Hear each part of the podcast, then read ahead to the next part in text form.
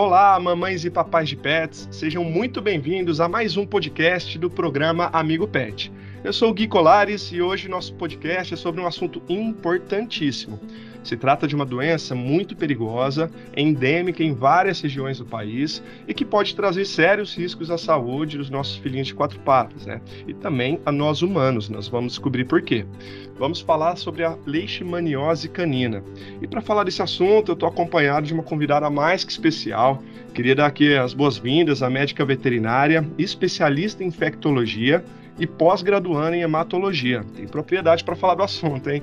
É, estamos aqui com a doutora Claudete Rodrigues Palhão. Doutora, seja muito bem-vinda ao nosso programa.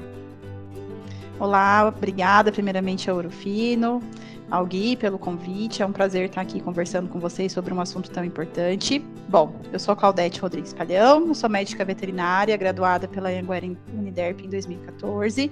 Eu atuei como clínica na parte de clínica cirúrgica por alguns anos e nos últimos anos eu venho me dedicando à parte de tratamento de doenças infecciosas, sendo que o meu maior é, a maior doença que eu atendo hoje em dia são os casos de leishmaniose canina.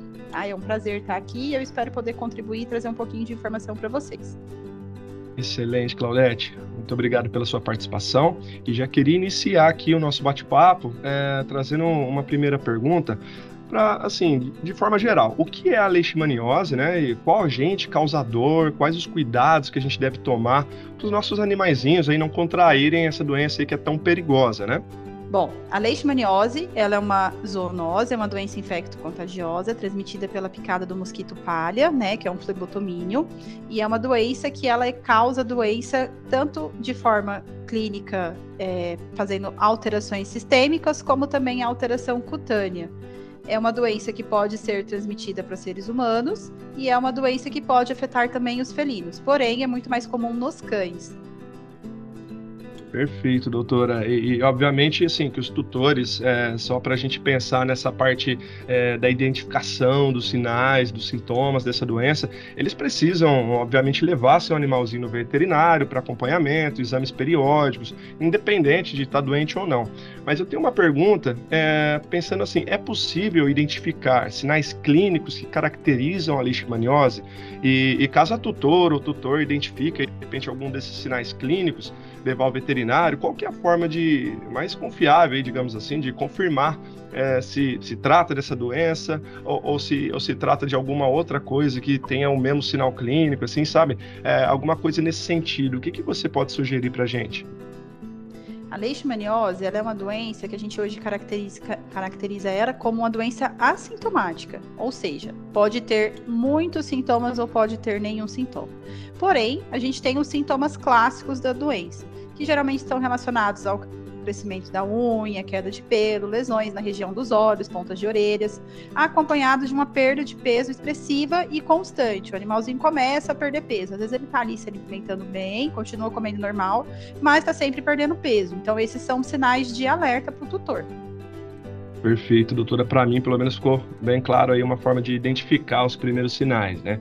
É, e, e, eu lembro que no comecinho da sua, sua primeira fala aqui no podcast, a doutora comentou em relação a essa doença ser uma zoonose. Você poderia explicar um pouquinho mais para os nossos ouvintes aí o que significa uma, uma zoonose, é, quais os cuidados que, que você orienta que os nossos ouvintes aí tomem com seus animaizinhos?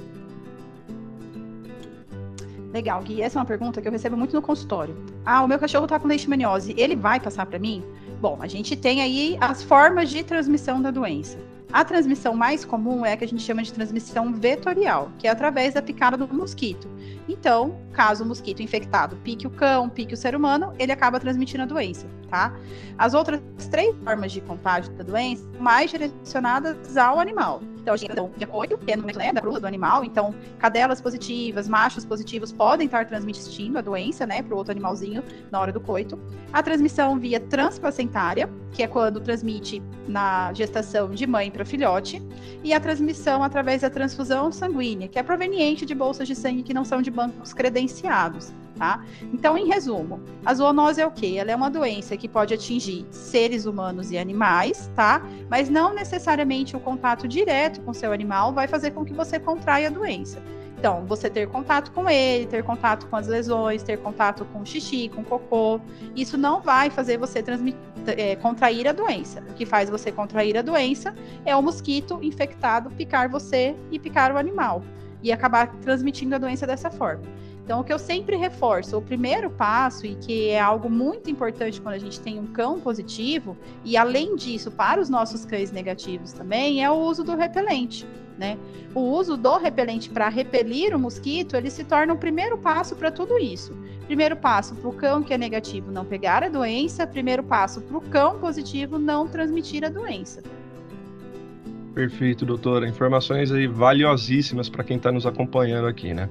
É, e diante de tudo que você falou aí para gente, a gente viu que é uma doença grave, né? Com riscos até de ser transmitidas para seres humanos. E a pergunta que provavelmente muitos papais e mamães de pés devem estar tá querendo fazer aqui é se a leishmaniose ela tem cura ou tratamento eficaz. O que você pode nos compartilhar aí a respeito disso? A gente, quando fala de leishmaniose, a gente não consegue falar de cura parasitológica. O que, que isso quer dizer? Uma vez portador, o paciente sempre será portador. O intuito do tratamento é promover cura clínica, que muitas vezes o tutor ele acaba confundindo esses dois termos, cura parasitológica e cura clínica.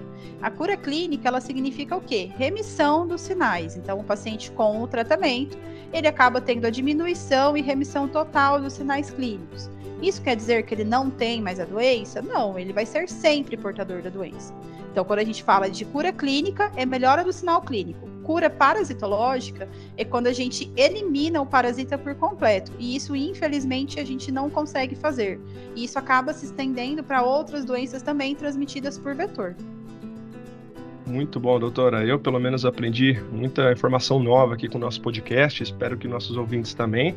É, e queria deixar um espaço aqui final para você deixar um recado mesmo relacionado à leishmaniose canina, a todos os nossos ouvintes que estão nos acompanhando por aqui, é, que possivelmente morem né, em regiões endêmicas e, e, aí às vezes ficaram até um pouco preocupados né, com possível risco que seus cães estejam correndo. Você gostaria de deixar um recadinho final para o pessoal? Claro, quando a gente fala de leishmaniose, a leishmaniose hoje ela é, é, um grande vilão e ela, na maioria das vezes, ela é muito silenciosa. Então, quando a gente pensa em leishmaniose canina, os tutores ainda associam aquela manifestação grave de doença. Quando você vê o animal muito magro, com muitas lesões pelo corpo, com lesãozinha de ponta de orelha, né, com, com probleminhas na pele. Então, assim, não se, a, não se peguem apenas a esses sinais clínicos. A leishmaniose é uma doença que ela pode ser silenciosa por muito tempo. O paciente pode ter a doença e pode não ter sintoma clínico.